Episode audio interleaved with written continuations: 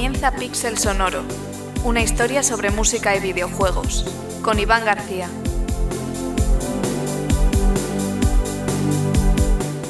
Bienvenidos amigos y amigas una semana más a Pixel Sonoro, ya sabéis, vuestro podcast de música y sonido en general en videojuegos.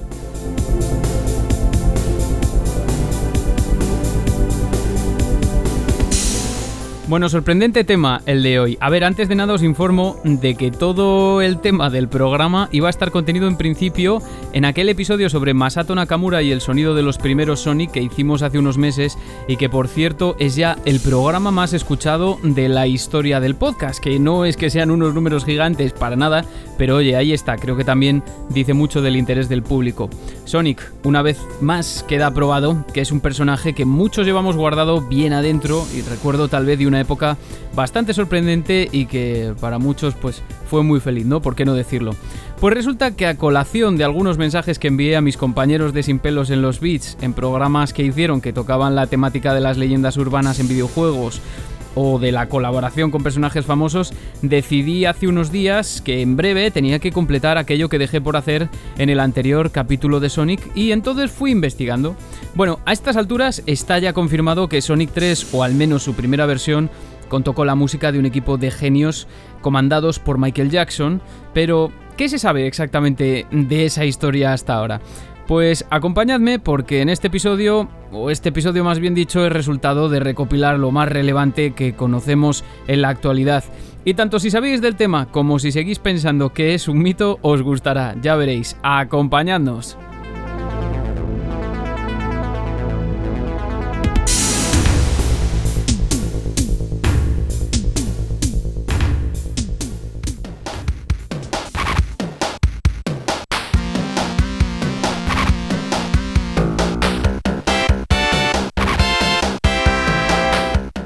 Bueno, el anterior programa lo dejamos con Sonic 2 y como no podía ser de otra forma, este especial pues lo retomamos con Sonic 2.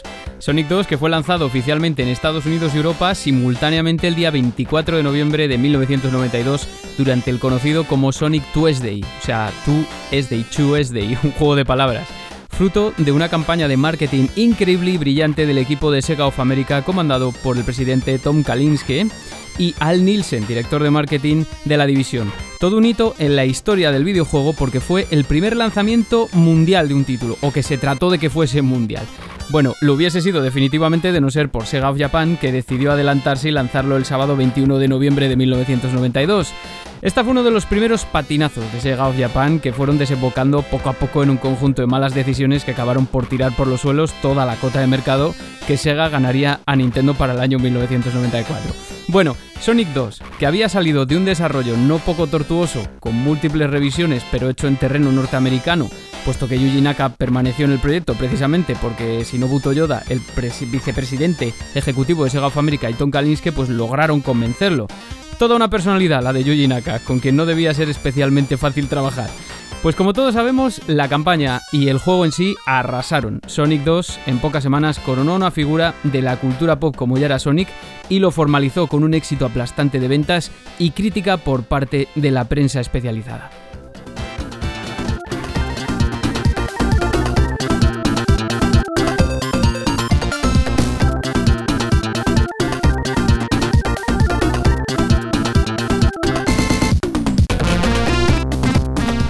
A ver, bueno, lógicamente cuando tú eres una compañía en plena expansión y te has metido de lleno en la puja del mercado, como era el caso de Sega, sorprendentemente, y tu caballo de batalla es un personaje, pues es de entender que quieras darle la mayor continuidad posible. También puedes quemarlo, ese es el error, pero bueno, por ello, nada más lanzarse al mercado Sonic 2, Sega ya estaba pensando en una tercera entrega para lanzarla en Navidades de 1993.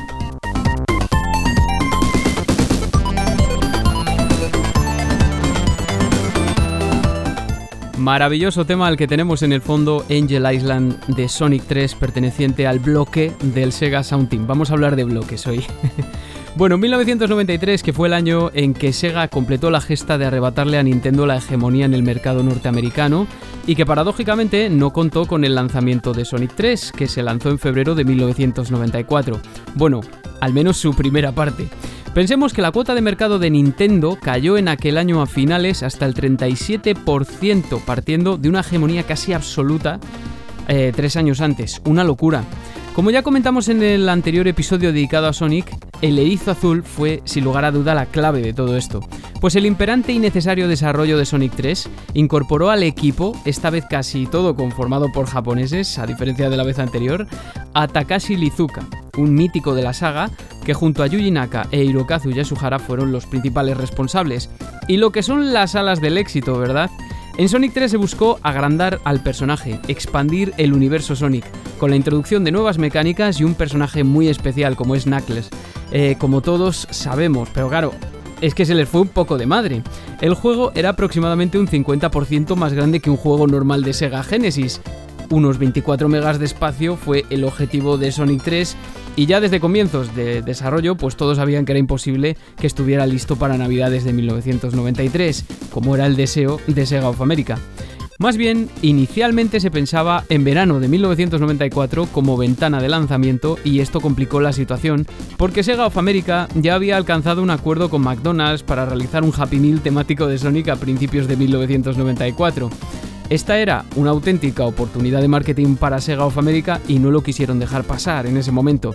Esta fue una de las principales razones de que Sonic 3 fuera dividido en dos partes, Sonic 3 y Sonic Knuckles, que se lanzó meses más tarde como una especie de DLC primigenio. Pero claro, para ello, pues tuvieron que acompañar la parte adicional con un accesorio especial para acoplar cartuchos y esto provocó algo de controversia, como todos sabemos.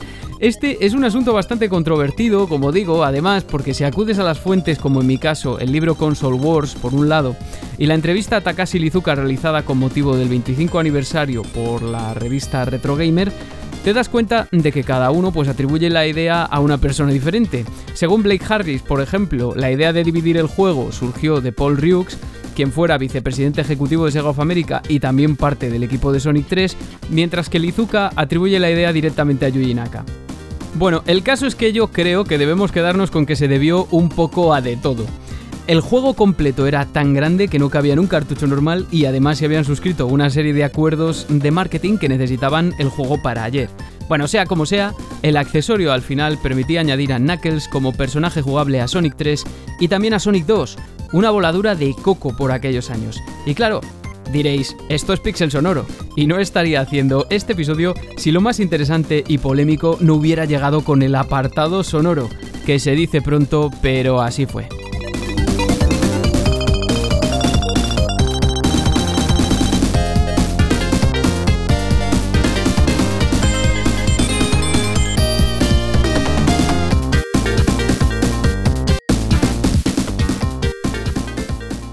¿Sabéis qué pasa? Que en 1993 Sonic ya era un icono de la cultura pop, a la altura de Mickey Mouse, de Bugs Bunny o efectivamente de Super Mario incluso más popular que algunos por entonces, y esto atraía y mucho a mucha gente.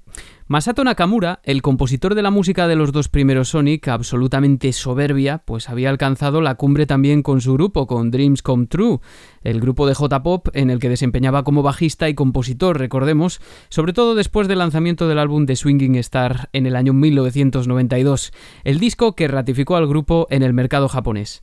Su salida del proyecto entonces se produjo principalmente por dos razones, parece ser. La primera, la falta de tiempo y la segunda, la ausencia de un acuerdo económico que compensase a las partes. Ya sabéis, el dinero siempre de por medio.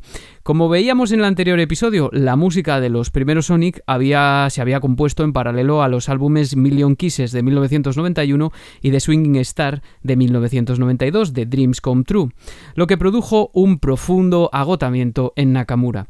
Además, Sonic se había convertido en una referencia mundial y esto lógicamente pues implicó que Nakamura pidiese un acuerdo económico de mayor cuantía en caso de continuar. Pues lamentablemente no hubo acuerdo y Sega tuvo que buscar otros compositores para la música. Bueno, perdón, ¿he dicho buscar?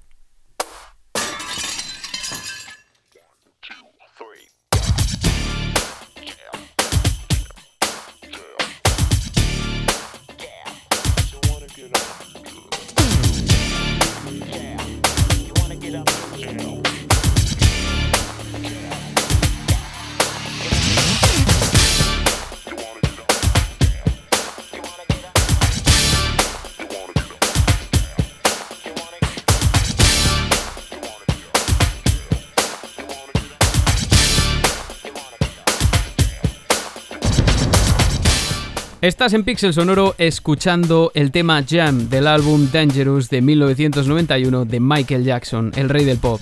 Porque ¿qué estaba haciendo Michael Jackson en 1993? Pues en este año se encontraba inmerso en su segunda gira mundial, la gira Dangerous del disco, lanzado en noviembre de 1991.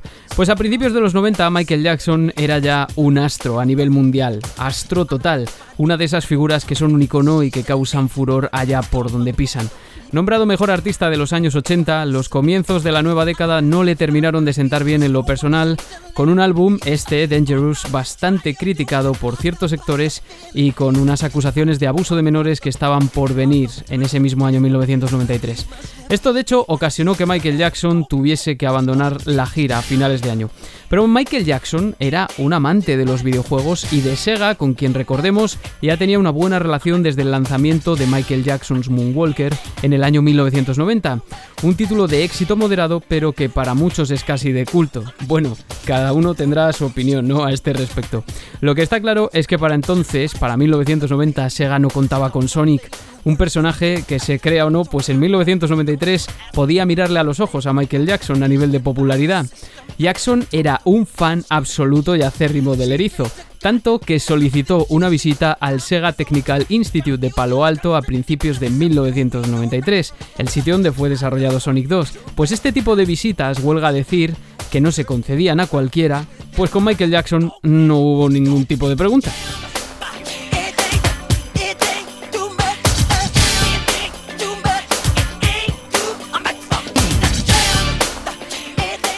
En el año 2016, Huffington Post publicaba un artículo escrito por Todd Van Luling tratando precisamente la ristra de teorías sobre la incorporación de Michael Jackson al proyecto que circulaban por Internet. En este artículo se refleja que ya en 2005 Roger Hector, coordinador ejecutivo del equipo de desarrollo de Sonic 3 en esta institución, en el Sega Technical Institute, había contado a un usuario de un foro de Sonic llamado HXC que Michael Jackson había trabajado en la creación del soundtrack, pero que Sega había decidido retirar los tracks del juego. Este se convirtió en un tema de auténtica controversia durante años que generaba grandes discusiones en foros, quizá eh, en parte por la frustración que sentían los fans por no poder sofocar esa incertidumbre. Las pruebas, entre comillas, eh, de que había rastros de la música de Michael Jackson en Sonic 3 crecían y la comunidad no se cansó de buscar y buscar. Así, en el año 2009, Brad Buxer director musical de Michael Jackson a principios de los 90 y acreditado como compositor en los créditos de Sonic 3, admitió a la revista Black and White de Francia, en una entrevista que fue totalmente clave y punto de inflexión en este tema, pues admitió que Michael Jackson había trabajado con él y con otros compositores acreditados en el juego. Esto fue, ya digo, punto de inflexión total. Finalmente, el propio Roger Hector acreditaba para Huffington Post en este artículo de 2016 que Michael Jackson solicitó visitar el STI de Palo Alto a principios de 1993, cuando Sonic se encontraba en pleno apogeo de popularidad. Pues según Héctor Roger, en algún momento alguien del equipo de desarrollo bromeó con la posibilidad de que Michael Jackson pusiera música al videojuego. Al poco tiempo, fue el propio Michael Jackson el que se habría ofrecido para poner música a la siguiente entrega del Erizo, que en principio ya decíamos que se iba a lanzar ese mismo año 1993, aunque al final no se dio el caso por todo lo que también hemos estado comentando, y se atrasó hasta 1994.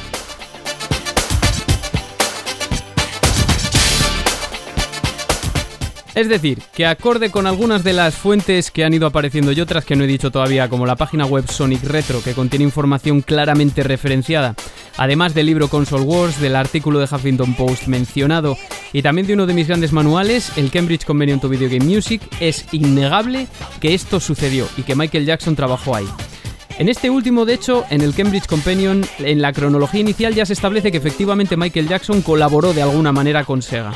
Y es que sin ir más lejos, Blake Harris en el libro Console Wars relata ¿no? que el acuerdo con Michael Jackson para crear la música se produjo efectivamente y sobre todo gracias a Sonic.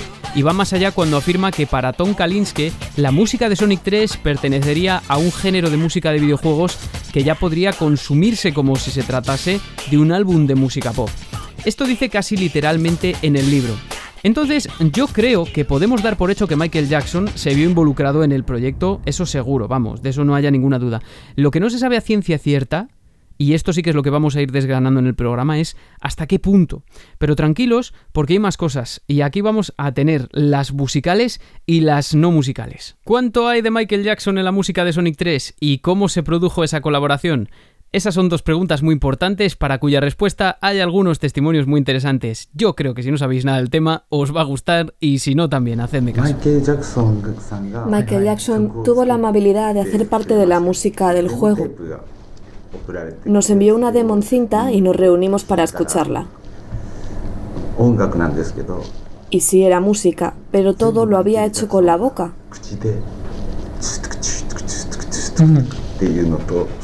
Fue de esa forma, capa tras capa, y completándolo todo con os y as.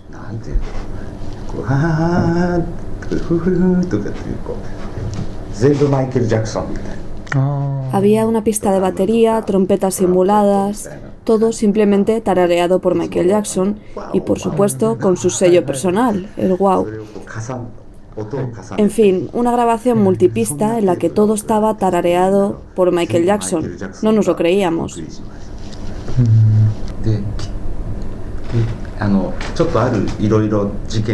Finalmente, debido a varios incidentes que ocurrieron, no tuvimos la ocasión de contar con las canciones de Michael Jackson. Pero seguramente Sega todavía tenga esa demo fantasma en su poder. ¿Existió realmente un prototipo funcional de Sonic 3 con la música de Michael Jackson? Pues no lo sé, pero incluso de haber sido así, creo que valdría mucho menos que una demostración en cinta inédita con grabaciones a capela de Michael Jackson.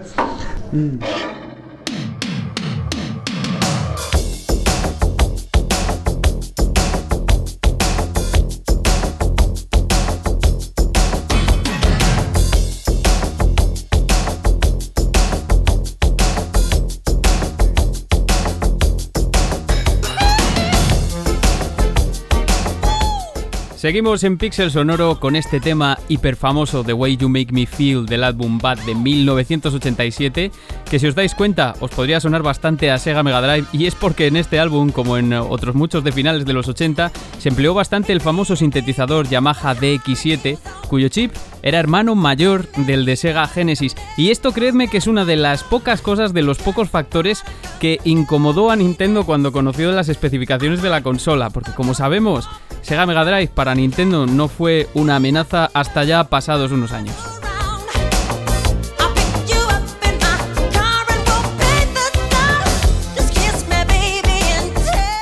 Bueno, lo que acabáis de escuchar es un fragmento a una entrevista a Naoto Oshima realizada en octubre de 2018. Naoto Oshima, el creador de Sonic, que John Stepaniak autor de la serie de volúmenes de Untold History of Japanese Game Developers, y aquí doblado por mi compañero Iván de Sin Pelos en los Beats, que le mando las gracias y un abrazo desde aquí, pues subió hace unos años a YouTube para promocionar el lanzamiento del tercer volumen de la serie, donde le preguntaba a este por la participación de Michael Jackson en el proyecto, y fijaos qué respuesta tan bizarra, por decirlo de algún modo, cuando Sima cuenta como Jackson mandaba las ideas haciendo como beatbox, grabándose en una cinta, los sonidos con la boca y los gritos incluso en una grabación multipista.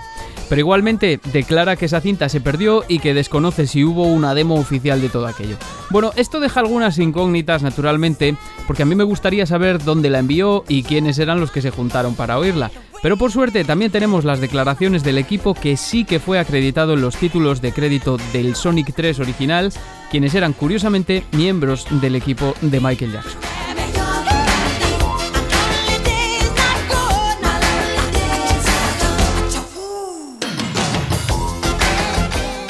Bueno, si revisamos los créditos finales del juego, lo que aparece son dos bloques bien diferenciados. Ya dije que íbamos a hablar de bloques.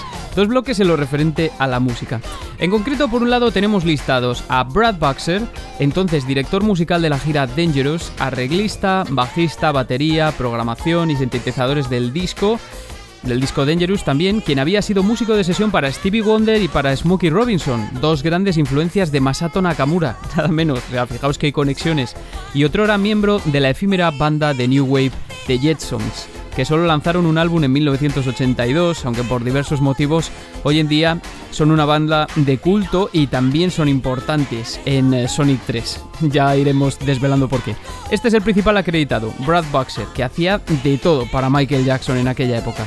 El segundo, Bobby Brooks, ingeniero y productor hiperveterano en 1993, que había trabajado en la Motown en algunos trabajos muy relevantes y que luego también trabajaría en interpretación, percusión, programación de sintetizadores y arreglos en los dos subsiguientes discos de Michael Jackson. Fijaos, esto es importante también. History, Past and Present and Future, perdón, de 1995 y Blood on the Dance Floor de 1997. Además de luego también colaborar en varias reediciones de la música de Sonic 3 como A Sonic 3 and Knuckles Arrangement Album del año 2006. Bueno, si visitáis su perfil de Discogs es que es flipante. Otro más, Daryl Rose, que también intervino como arreglista y compositor en el álbum de Jackson de 1995. Otro, Geoff Grace, orquestación en el álbum de 1995. Doug Grisby, bajista de Michael Jackson, también en el álbum de 1995. Y por último, Sirocco Jones, productor y compositor mítico de la Motown, que como curiosidad en 1997 intervendría como arreglista junto a Rika Muranaka del tema Forever Yours Tonight, contenido en el single de Cynthia Harrell I Am the Wind, la canción de los créditos finales de Castlevania Symphony of the Night. Ahí es nada.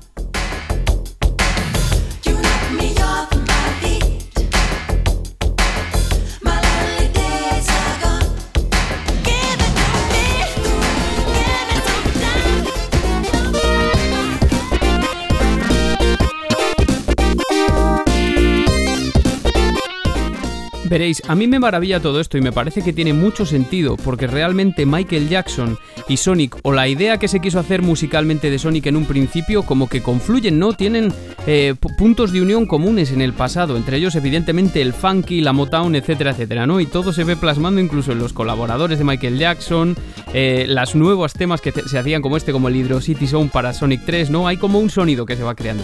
Bueno, en un segundo bloque tendríamos a los miembros del Sega Sound Team, que ya sabemos siempre las dificultades que hay con esto, que casi nunca cuando aparecen los equipos de por medio sabemos bien qué hizo qué. Pero bueno, entre los compositores que encontramos, encontramos nombres como Tokuiko Uwabo, famoso por ser el autor de la música de Alex Kidd en Miracle World, entre otros, por ejemplo, o Jun Senoue, que a partir de ahí estaría ligado a la saga Sonic, ¿no? Como todos sabemos. También aparece Tatsuyuki Maeda, que había trabajado en Golden Axe 3 o Space Harrier, entre otros, y otros nombres como Sakio Ogawa, Masanori Ikichi y Mayoko Takaoka.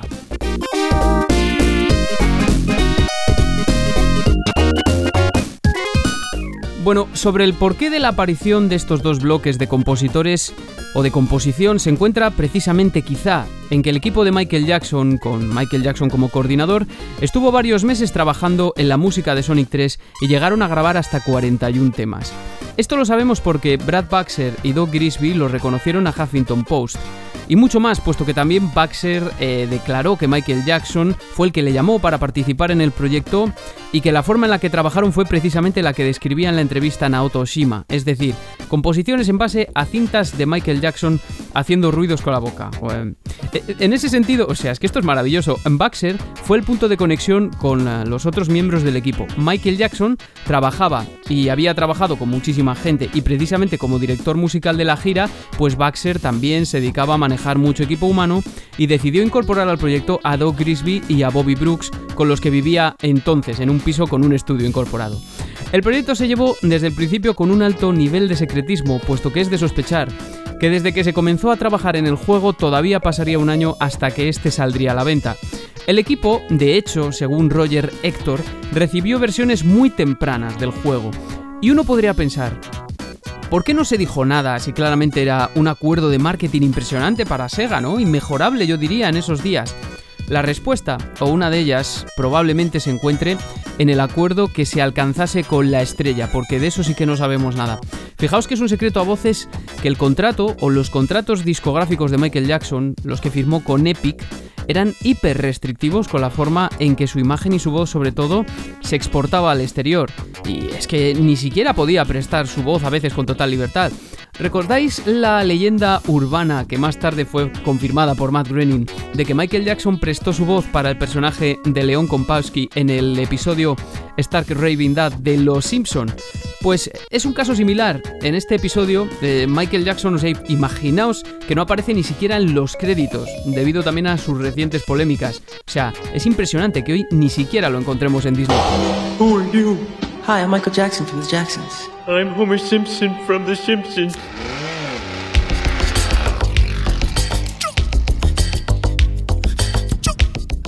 El tiempo de trabajo de Michael Jackson con el equipo para la creación de la banda sonora llevó unas cuatro semanas y de ahí salieron los 41 temas que según Baxter entregaron a Sega.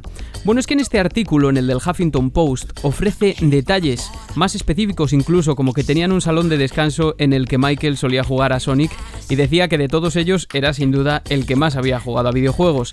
También que al estar todo basado en beatboxing de Michael Jackson, sus composiciones contenían numerosos samples de Jackson, lógicamente. Eso es algo que, como veremos, se transportó al juego también, aunque de forma residual.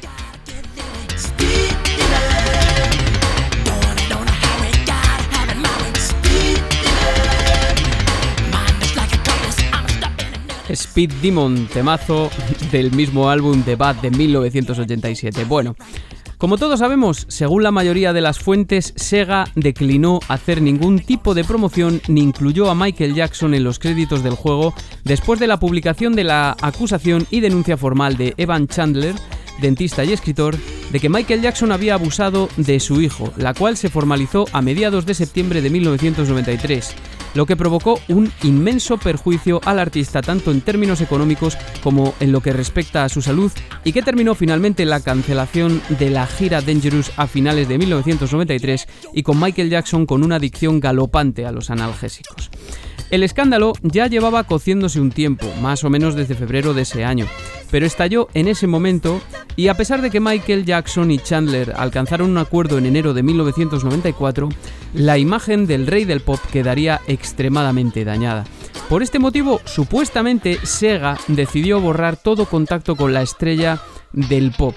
Esta es una versión, porque por otro lado, Brad Boxer dijo que fue precisamente Michael Jackson quien declinó aparecer en los créditos finales porque consideraba que el resultado de la banda sonora, el resultado final, debido a las capacidades, a las limitaciones más bien de Sega Mega Drive, dañaba su imagen.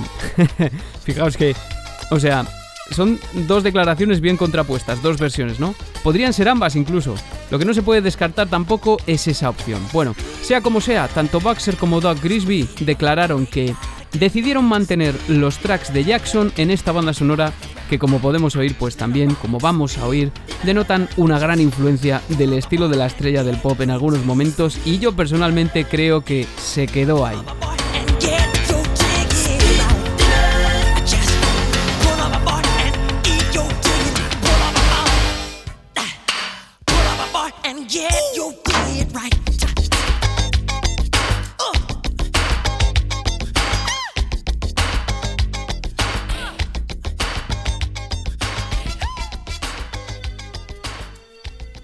Dos programas más tarde yo creo que se puede tener una opinión u otra, pero como es mi podcast os daré la mía y creo que Michael Jackson le iba al dedo al sonido Sonic porque ambos compartían unas influencias. Los referentes de Masato Nakamura fueron otros compañeros de Jackson y es que al final todo el sonido pop funky del rey del pop eh, mantenía multitud de puntos en común.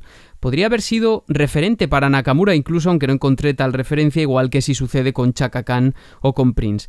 Bueno, entonces, este es el. Eh, en este punto no podemos saber con certeza qué es y qué no es exactamente de Michael Jackson al 100% y no es de parte de su equipo, que son los que están eh, acreditados. Perdón. No obstante, durante años en redes se han ido sumando ejemplos de tracks de Sonic 3 que o bien tomaban de trabajos anteriores de Michael Jackson o bien aparecían de algún modo en trabajos posteriores.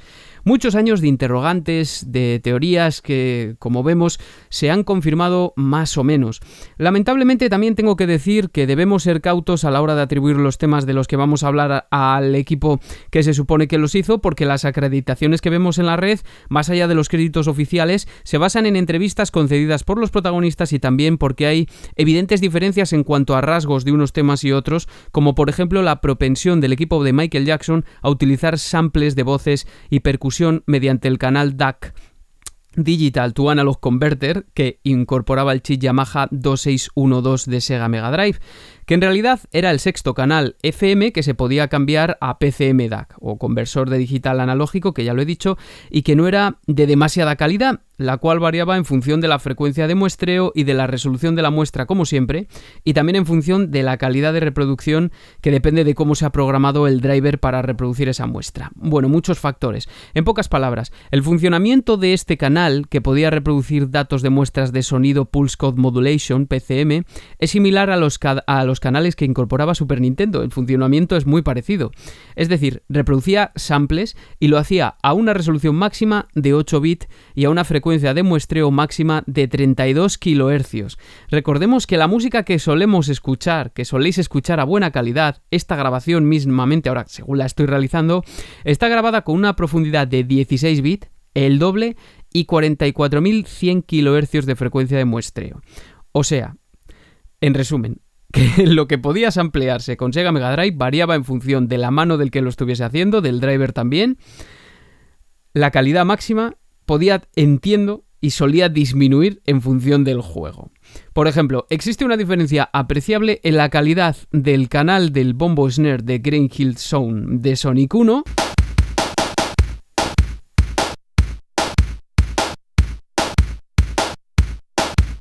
y lo que escuchamos en el mismo canal en Metropolis Zone en Sonic 2.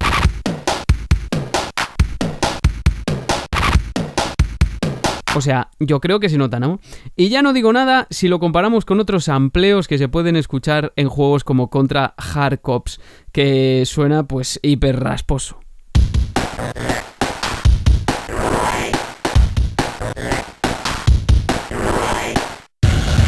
Bueno, pues hay partes de Sonic 3 que tiran muchísimo de este canal, con algunas diferencias en calidad, pero que por lo general es una calidad baja porque el chip de Yamaha tampoco daba para más.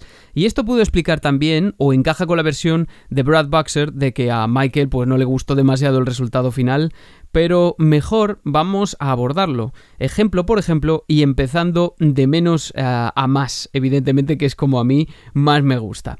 Bueno, vamos a empezar con el tema Azur Lake, que en principio no sabemos a quién corresponde, unos dicen unas cosas y otros dicen otras.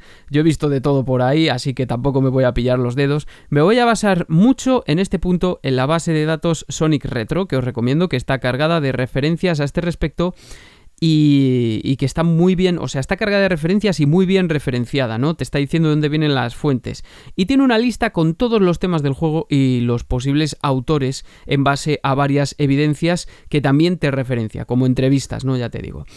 Esta es una de esas suspicacias nacidas de los años de conspiración de los usuarios, pero a lo mejor os resulta familiar.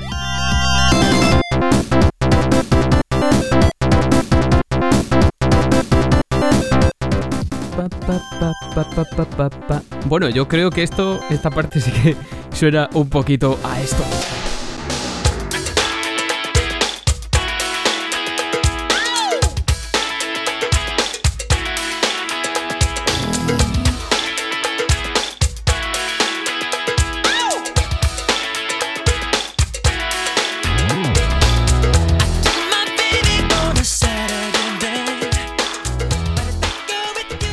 Duele quitarlo, ¿eh? Este es de los que duele quitarlo. Pero bueno, vamos con otro tema que además tiene una historia bastante interesante detrás. La verdad es que eh, según te vas sumergiendo en la historia van apareciendo datos y cosas interesantes. Ya veréis, vamos a escuchar Launch Base Zone.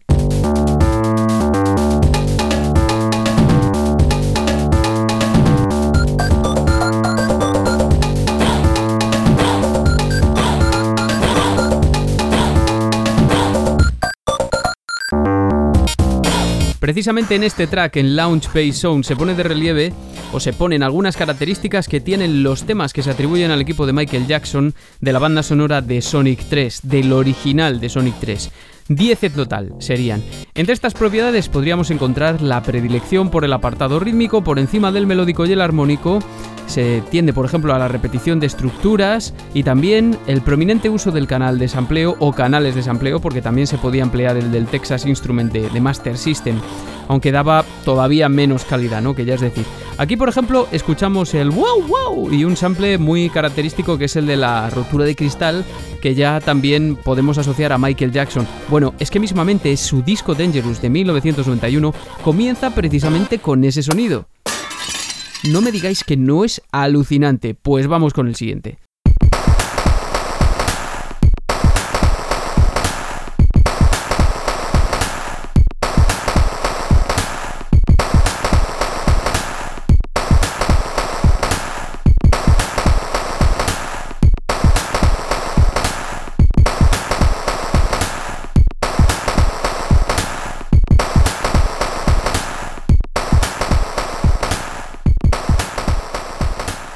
Este era el tema donde muchos podemos ver una gran influencia de Michael Jackson, o sea, yo creo que aquí sí que... Bueno, es que tenemos prácticamente todo sample, este, o sea, en este tema no hay más, y es todo así, los dos minutos que dura, quitando algún grito también sampleado y tal, es todo lo que hay. Beat funky, lo que digo, algún grito de vez en cuando, y se acabó. Pues este ritmo, que ya es muy de funk y toda la producción de Michael Jackson, pero es que además para mucha gente encajaba en algunos temas posteriores del rey del pop. Bueno, se puede encajar con muchos, con, no solo con los que decía la gente, pero en especial se hace con dos temas. Uno del disco de 1997, Blood on the Dance Floor, el primer tema, que es el que abre el álbum de título homónimo. Parte del beat va a salir ahora. Ahí estuvo.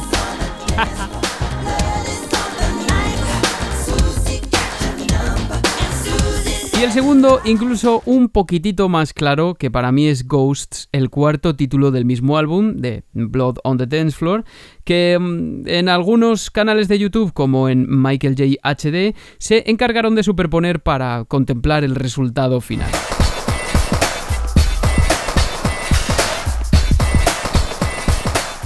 A ver, que está muy bien, ¿eh? Pero si hablamos de superposiciones, esto se puede encajar en muchas partes. En canciones de Michael Jackson a patadas. Incluso podías encajarlo en Mystic Cape Zone de Sonic 2, que es lo que he hecho yo.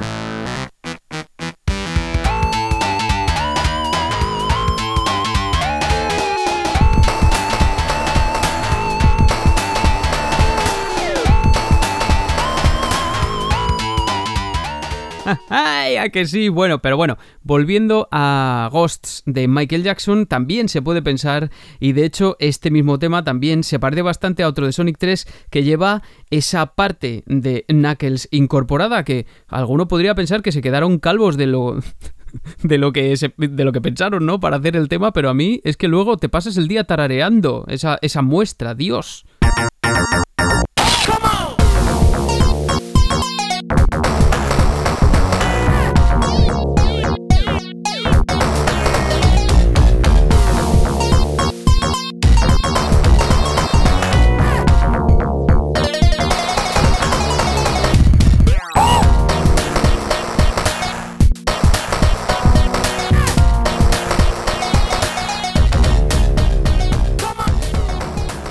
Este era el tema llamado Mini Boss o Mid Boss que refundía el tema de Knuckles y ya parece mucho más, ¿no? Se parece mucho más a esa canción de Michael Jackson Ghost de 1997. Hasta ahora hemos visto varios ejemplos, a mí todo esto me parece fascinante, me emociono mucho contándolo, no sé si lo parece, yo creo que sí, bueno. Seguidamente es que a continuación vienen lo que para mí son las dos pruebas irrefutables de la intervención de Michael Jackson más allá de su equipo acreditado. Han salido cosas como la rotura de cristal, los samples, el ritmo y tal, que en mi opinión pues son bastante concluyentes, pero aquí viene lo bueno y lo vamos a hacer divertido. Para que nos demos cuenta de lo grande que era Michael Jackson, ese mismo año, en 1993, el rey del pop actuó en solitario por primera vez que un artista lo hacía, en el espectáculo del descanso de la vigésimo séptima edición de la Super Bowl en Pasadena, California, con un espectáculo total que comenzaba con una muchedumbre enloquecida y el rey del pop que aparecía en el escenario principal desde una trampilla abierta en el suelo y se quedaba totalmente inmóvil durante casi dos minutos mientras la gente enloquecía y solo se movía para ladear la cabeza y quitarse las gafas. Si no lo habéis visto hasta ahora os recomiendo, o sea, es desde ese punto de vista realmente minimalista el espectáculo, pero impresiona mucho la imagen de ver al rey del pop con ataviado además con, uno de sus trajes eh, característicos, quedarse con las gafas de sol además como si fuese un muñeco delante de toda la gente enloquecida y cada vez que él hace un pequeño movimiento eh, la gente se pone, ¿sabes? Como a gritar impresionante. Y entonces sonaba el tema Jam, pero no comenzaba con eh, el principio, tal y como lo escuchamos en el CD, sino con una parte muy especial. Vamos a oírlo.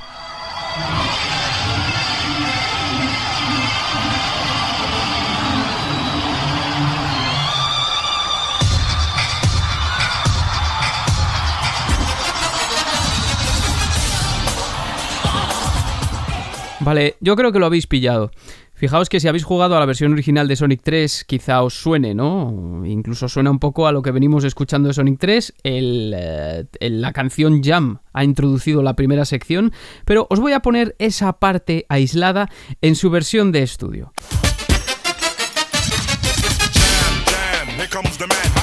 Quedaos con esto en mente, por favor, porque ahora vamos a reproducir el track Carnival Night Zone de Sonic 3, también atribuido al equipo de Michael Jackson, muy basado en la marcha militar de 1897, también compuesta por Julius Futzik, eh, hiperfamosa, que es, eh, de, de, hecho ya tenía el guiño en Mystic Cave Zone de Sonic 2, The Entrance of the Gladiators.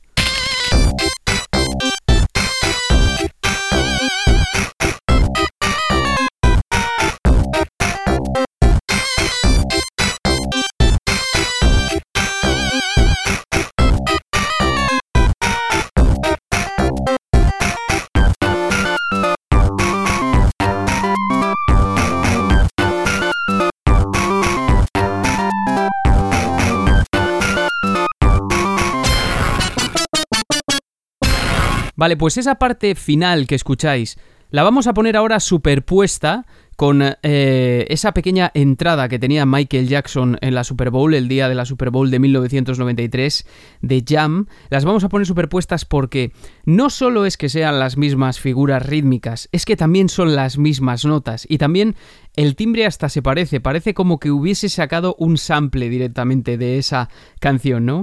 Vamos a escucharlo. Esto es, eh, en fin, es que es incontestable porque Vale que el tema de Michael Jackson utiliza una sucesión más larga, bastante un poquitito más larga, ya lo habéis escuchado, pero es que el pedacito de Sonic 3 de Carnival Night Zone se extrae directamente de ahí, o parece sacado directamente de ahí. Eh, ya os digo, es muy improbable, mismas notas es improbable, mismas figuras ya es hiper improbable y que tú puedas eh, superponer una a la otra y, y bueno, ya veis que tampoco es que desentone demasiado, aunque una es más larga que la otra, es hiper, hiper improbable ya, ¿no? Si a esto le sumas mm, todo el tema del ritmo y también el tema de los, las roturas de los cristales que aparecen mucho en Carnival Night Zone. Además, es un track súper extraño para Sonic porque se corta el flujo de la música dos o tres veces y eso, no sé dónde leí el comentario, en algún canal de YouTube por ahí o lo que sea, eso en concreto en un gameplay de Sonic parece una eternidad, ¿no? No, no parece que case con el tema de romperse el audio. En fin, para meter el sampleo de los cristales. Bueno, alucinante para los que no supierais de esta historia, yo creo, y para los que supierais y a lo mejor no hubieseis? Mm, yo creo que también, ¿no? Eh, sobre todo cuando esto que parece un sampleo directo de, temas de, Michael Jackson. Y vamos con el siguiente tema que ya quería grabar un programa más cortito y ya se me está yendo el tiempo.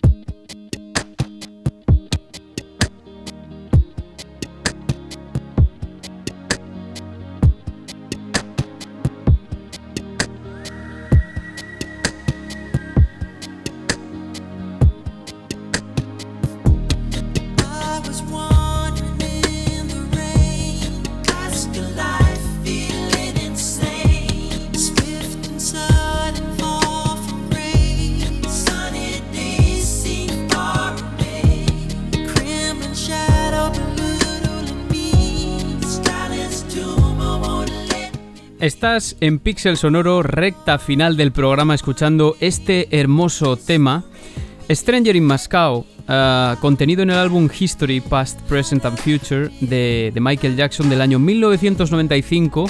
Un tema en el que Brad Boxer, eh, que sí que era uno de los acreditados, recordemos, compositores de la banda sonora de Sonic 3, um, había contribuido bastante como eh, compositor junto a Michael Jackson, desde luego, ¿no? Y casualmente él también se había visto involucrado en otros temas, en la producción de Jam y de Who Is It, ¿no? Muy importante, había sido parte del equipo, parte importante del equipo. Pues este tema que estamos escuchando y que quizá algunos, si sois muy jugones, os haya sacado ya media sonrisa, ya os digo que por cuestiones que vamos a explicar un poquitín para finalizar el programa, es difícil seguirle la pista a algunos de los tracks del juego. Algunos quizá, lo que digo, os haya sacado una sonrisilla porque se le vincula con eh, el tema que suena en Sonic 3 eh, cuando ya terminamos el juego, el tema que se denomina Stab.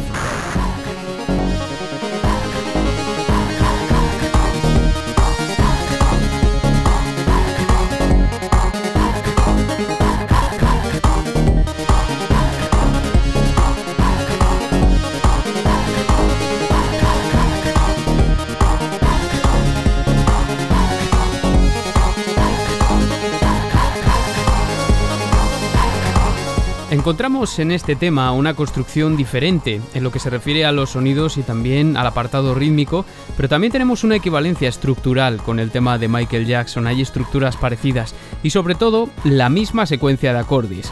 Una secuencia que además comienza con un descenso de mi bemol mayor a re bemol mayor, que ya a nuestros oídos eso suena de por sí a videojuego, súper brillante.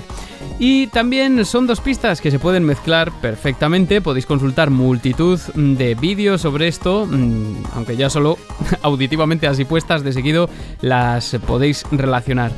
Y amigos y amigas, no quería dejar pasar la oportunidad, ya que tenemos al equipo de Michael Jackson y a Brad Boxer en el centro de todo, de poner el tema Ice Cap Zone, que es uno de mis favoritos de Sonic 3, cuyo autor es esta vez Brad Boxer en solitario y que tiene una bonita historia detrás.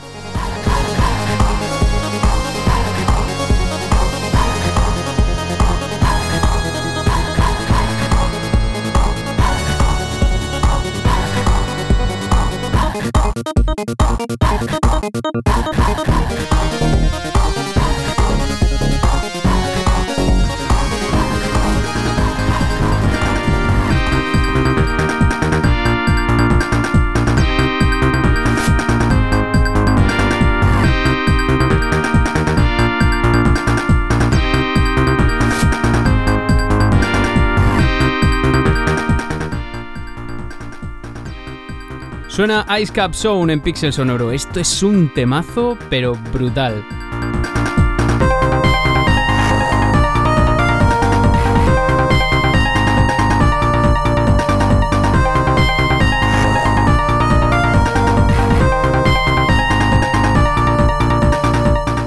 Bueno, este tema es una reconstrucción directa de una canción de 1982 del grupo de New Wave de Jetsones llamada Hard Times, en el que Brad Boxer militaba como teclista. The Jetsones, una banda que solo lanzó un disco y un tema, una canción Hard Times, que también hacía aparición someramente en la película Michael Jackson's Moonwalker. Ya podéis comprobar que todo está conectado.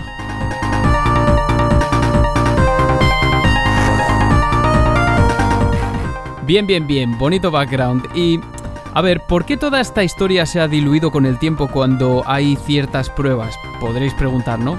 Ya no solo me refiero a lo estrictamente musical, sino también a los testimonios. Mirad, eh, Sonic 3 fue un juego que se hizo a cachos, más o menos. No se sacó Sonic Knuckles porque se quisiese innovar, sino porque había unas necesidades y en ese momento se contempló como la mejor opción.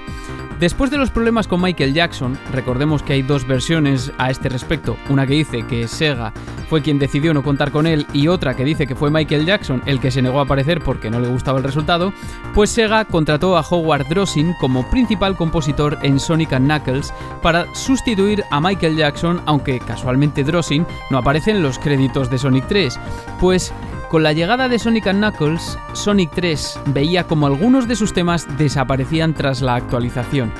Y tal fue el caso del tema de Knuckles y el del miniboss. y no parece haber tampoco una respuesta para eso.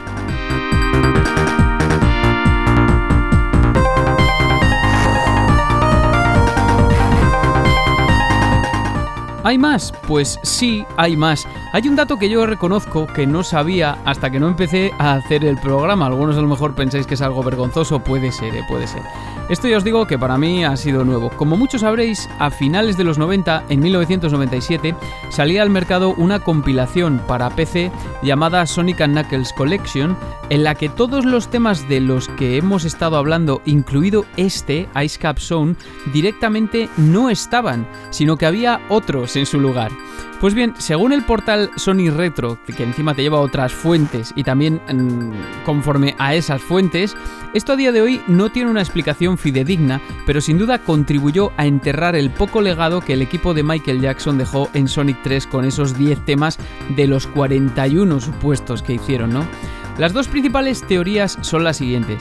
Por un lado, hay quien especula con que esta versión comenzó a desarrollarse a la vez que Sonic 3 y contó con otra música. Y por otro, la más probable, en mi opinión, para mi gusto, tiene que ver con una versión temprana, un prototipo de Sonic 3.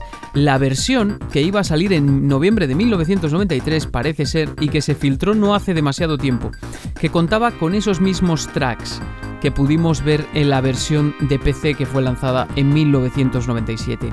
Esto indica, sorprendentemente, si es cierto, que había una versión anterior de Sonic 3 con otra música que no era la del equipo de Michael Jackson y que esta se introdujo más tarde en una fase más avanzada del producto. Después, claro, pues Sega habría decidido prescindir de esa música.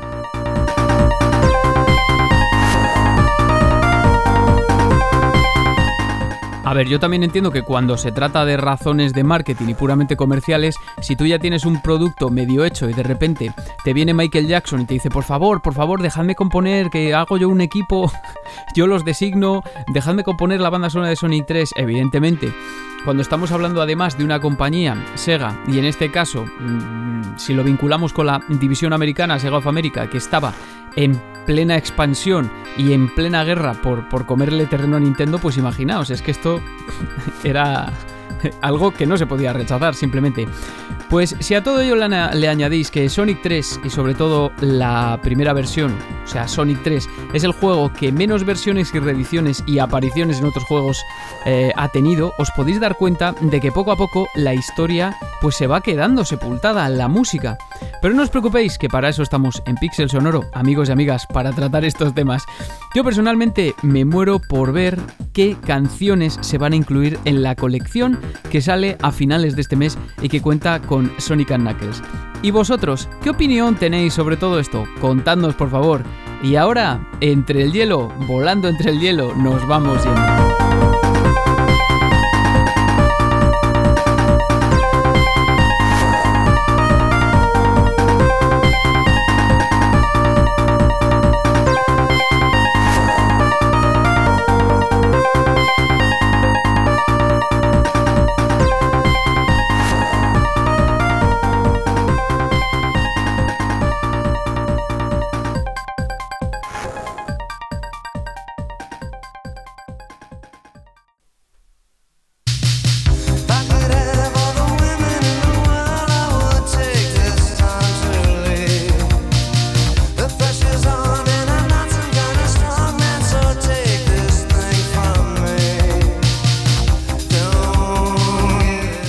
Times de Jetsons. Os complemento la información sobre la canción porque no lo he hecho antes. Es una canción inédita que va a incluirse en el EP Made in America de 1982, pero que en 2008 apareció en una reedición del EP sacada por el sello independiente Fervor Records.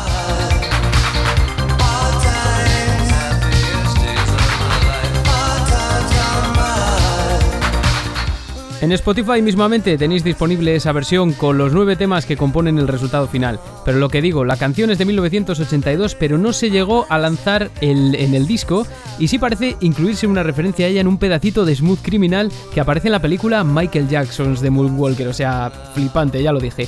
Fascinante esta historia, fascinante y bastante densa. Fijaos que mi idea era haber hecho un programa cortito sobre todo esto porque últimamente em, no viene mal ahorrar algo de tiempo y bueno, ya veis, casi una hora de programa, en fin. Lo importante es que lo hayáis disfrutado y que nos dejéis vuestros comentarios en Twitter, Facebook o iVoox, donde os podéis suscribir o en el mail pixelsonoropodcast.gmail.com.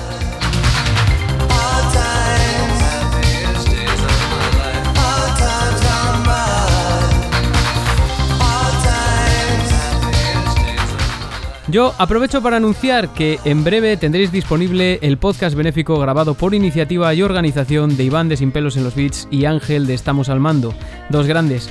A Iván, que además ha colaborado en este episodio brevemente, ya le dije que le dedicaba el programa a él y a todos los amigos de Sin Pelos para que no vuelvan a decir que esto es una leyenda urbana.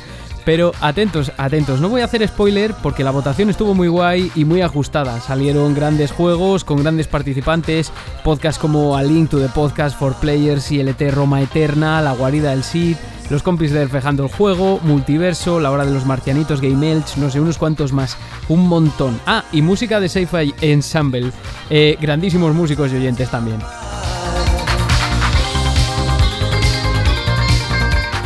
Nos vamos, podéis escucharnos en Evox, Apple y Spotify y nos podéis encontrar también en nexel.es. Y además tenemos abierto Coffee por si queréis apoyar a la causa. Y así nos vamos, ya sabéis, da igual qué versión de Sonic os gusta más o si sabéis hacer el Moonwalker, pero siempre con música. Hasta la siguiente.